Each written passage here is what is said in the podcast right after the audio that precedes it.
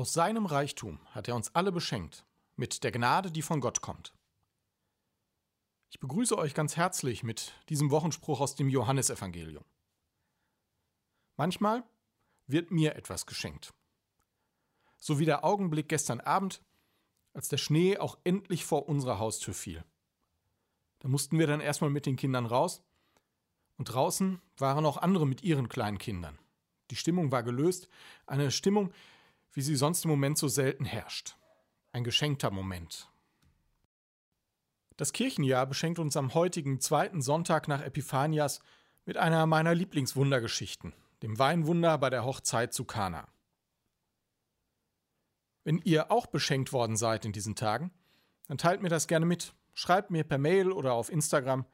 Freude zu teilen ist besonders im Lockdown ein unschätzbares Geschenk. Eine Frage habe ich noch bezüglich weiterer Online-Angebote, womöglich nicht ausschließlich für Lockdown-Zeiten. Ich überlege, auch einen Zoom-Gottesdienst, zu dem man sich dann per Video oder auch Telefon zuschalten kann, ins Leben zu rufen. Und da ist meine Frage, besteht eurerseits daran Interesse? Auch wenn es andere Formate gibt, an denen ihr Lust hättet teilzunehmen, wöchentliche Chats oder Videogespräche, Vorträge oder ähnliches, dann gebt bitte Bescheid. Wann wenn nicht jetzt wäre die Möglichkeit, sich dem zu öffnen. Also bitte, sprecht mich einfach an. Aber nun, da feiern wir diesen Gottesdienst. Im Namen Gottes des Vaters und des Sohnes und des Heiligen Geistes. Amen. Als erstes Stück hören wir wieder von unserem Organisten Martin Born Du Morgenstern, du Licht vom Licht aus dem evangelischen Gesangbuch, die Nummer 74.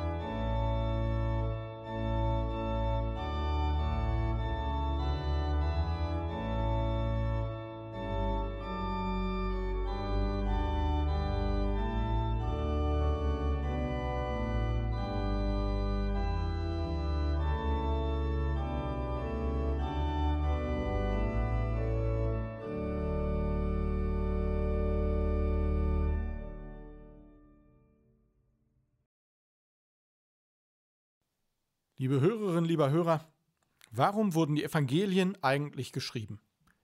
Was war der Sinn und Zweck dieser Schreibgattung und warum lesen wir heute, rund 1900 Jahre später, noch daraus? Menschen fangen an zu schreiben, wenn etwas wichtig ist. Mahnungen zum Beispiel oder Liebesbriefe. Manche Menschen schreiben auch Memoiren am Ende ihres Lebens. Das Medium, also mit welchem Mittel ich etwas schreibe, ist auch wichtig. Beziehungen beendet man nicht per WhatsApp oder per SMS.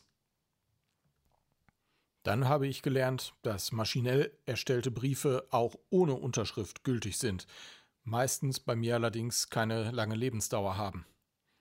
Handgeschriebene Postkarten hingegen überdauern an meinem Kühlschrank oder an der Pinnwand schon länger. Handgeschriebene Briefe aber bleiben oftmals Jahre oder Jahrzehnte, vielleicht sogar ein Leben lang in meinem Besitz. Das Schreiben der Gattung Evangelium, der guten Botschaft, war den Verfassern wichtig, dann den ersten Gemeinden und auch denen, die die Bibel zusammengestellt haben. Sogar so wichtig, dass es vier Evangelien wurden, die unterschiedliche Schwerpunkte, unterschiedliche Adressatenkreise hatten. Manche Geschichte finden sich nur in einem oder zwei Evangelien, andere Erzählungen finden wir bei allen Vieren. Die Erzählung des heutigen Sonntags lesen wir im zweiten Kapitel des Johannesevangeliums. Sie ist einzigartig hier zu finden. Am dritten Tag fand in Kana in Galiläa eine Hochzeit statt. Auch die Mutter von Jesus nahm daran teil. Jesus und seine Jünger waren ebenfalls zur Hochzeitsfeier eingeladen. Während des Festes ging der Wein aus. Da sagte die Mutter von Jesus zu ihm, Sie haben keinen Wein mehr. Jesus antwortet ihr, Was willst du von mir, Frau? Meine Stunde ist noch nicht gekommen. Doch seine Mutter sagte zu den Dienern, Tut alles, was er euch sagt. Dort gab es auch sechs große Wasserkrüge aus Stein.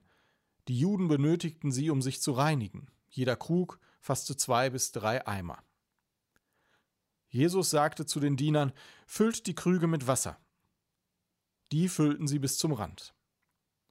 Dann sagte er zu ihnen, Schöpft jetzt etwas heraus und bringt es dem Festmeister.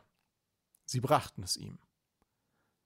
Als der Festmeister einen Schluck davon trank, war das Wasser zu Wein geworden. Er wusste natürlich nicht, woher der Wein kam, aber die Diener, die das Wasser geschöpft hatten, wussten Bescheid. Da rief der Festmeister den Bräutigam zu sich und sagte zu ihm Jeder andere schenkt zuerst den guten Wein aus. Und wenn die Gäste dann angetrunken sind, folgt der weniger gute.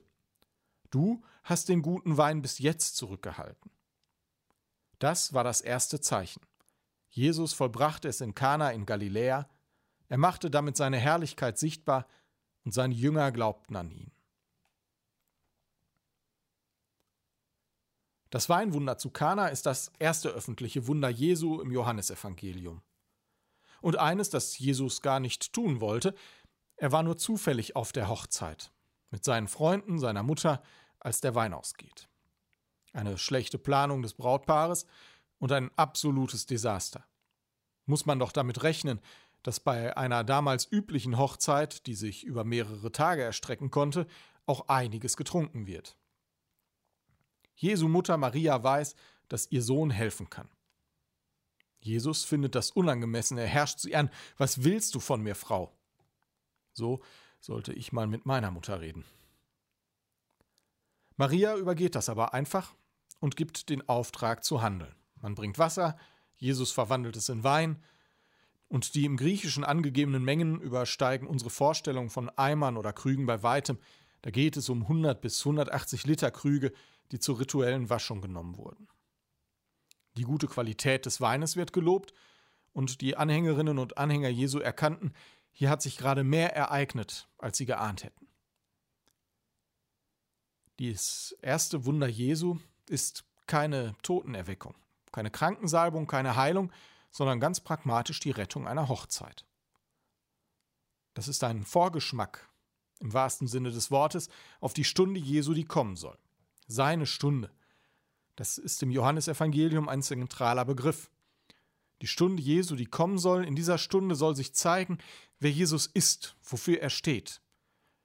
Die Stunde, in der seine Botschaft und seine Person so sehr in eins fallen, dass man ihn, dass man Gottes Herrlichkeit erkennt.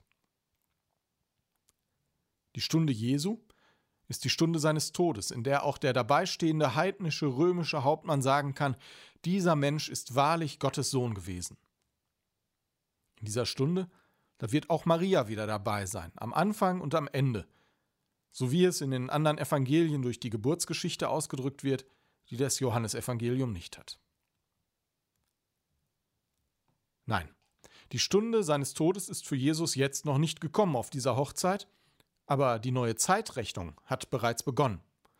Mitten in der Fülle des Lebens auf einer Hochzeit und Jesus scheint das ja dort auch genossen zu haben. Es war ein üblicher Vorwurf der Menschen damals, dass Jesus und seine Jünger Fresser und Weinsäufer seien. Vermutlich kam das nicht aus dem Nichts und passt irgendwie auch zu dieser Geschichte. Jesus war das Weltliche nicht fremd, er stand mitten im Leben. Und doch, seine Jüngerinnen und Jünger haben in dem Moment bereits erkannt, wofür andere noch mehr sehen und noch mehr erleben mussten, um es zu erkennen – in Jesus sehen wir Gottes Herrlichkeit. Gottes Herrlichkeit, der Schein, die Doxa, die Zugewandtheit, von der ich bereits in der letzten Woche sprach, ein schwammiger Begriff, nicht alltäglich, aber verständlich für die, die sie erleben. Momente der Erkenntnis, die nicht mit dem Verstand zu begreifen sind, die nicht ausschließlich was mit Gefühl oder klugen Gedanken zu tun haben, sondern Aha-Erlebnisse, die man erlebt haben muss oder von denen man gehört haben muss, damit etwas in mir wach wird. Hoffen, Sehnsucht auf ein Leben in Fülle, auf ein heiles Leben. Die Ersten haben erkannt, dass nicht nur für sie oder die Festgesellschaft, sondern für die ganze Welt eine Hochzeit angebrochen ist. Eine, nach der wir unsere Zeitrechnung benannt haben, eine neue Zeitrechnung an Gottes Seite. Warum also haben Menschen Evangelien geschrieben, diese Erzählungen? Ich glaube, sie haben es getan, um ihre Erkenntnis, dass Gott leibhaftig in die Welt gekommen ist, um ihre Lebenshoffnung, die größer ist als alle Angst, zu protokollieren. Himmel und Erde sind nicht mehr zwei getrennte Welten, die sich nie berühren, sondern treffen aufeinander in Momenten, vor allem aber in Jesus. Wir lassen diese Geschichten heute noch zu uns sprechen, weil darin immer noch Gottes Geist weht, der die Erinnerung an Jesus wachhält und der damit die Hoffnung wachhält, die wir im Leben nötig haben. Auf eine Hochzeit für uns, auf ein Leben im Überfluss, wenn Gott uns begegnet. Eine Zeit, die alle Zeitbegriffe sprengt und die sogar den Tod umfasst. Wenn ich von etwas ergriffen bin, dann erzähle ich davon. Das habe ich sogar zu meinem Beruf machen können. Das könnt ihr genauso. Ins Gespräch kommen, euch mitteilen mit dem, was euch gut tut. Eure Hoffnungsgeschichten, eure Aha-Erlebnisse, Spuren im Schnee oder im Sand, die euch tragen oder glücklich machen. Liebgewonnene Ritual oder Begegnung. Freude zu teilen kann Freude wecken. Genauso wie Hoffnung oder womöglich sogar das Vertrauen daran, dass Gott uns beschenkt. Für die Evangelienschreiber war das ein Grund zu schreiben, ganze Evangelien einen hoffnungsvollen Liebesbrief über Gott an die Menschen, der seit nunmehr fast 2000 Jahren im Umlauf ist. Und der Friede Gottes, der höher ist als alle Vernunft, bewahre unsere Herzen und Sinne in Christus Jesus. Amen.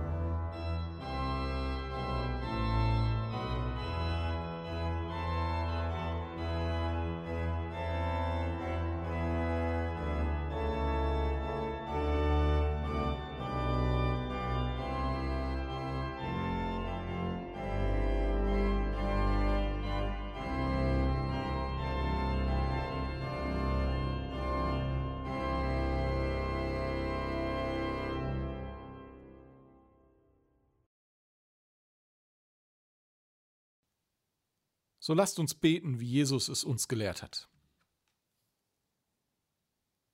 Vater unser im Himmel, geheiligt werde dein Name. Dein Reich komme, dein Wille geschehe, wie im Himmel, so auf Erden. Unser tägliches Brot gib uns heute und vergib uns unsere Schuld, wie auch wir vergeben unseren Schuldigern. Und führe uns nicht in Versuchung, sondern erlöse uns von dem Bösen. Denn dein ist das Reich und die Kraft und die Herrlichkeit in Ewigkeit. Amen. Es segne und bewahre uns, der heute und in Ewigkeit lebendige und uns beschenkende Gott, der Vater, der Sohn und der Heilige Geist. Amen.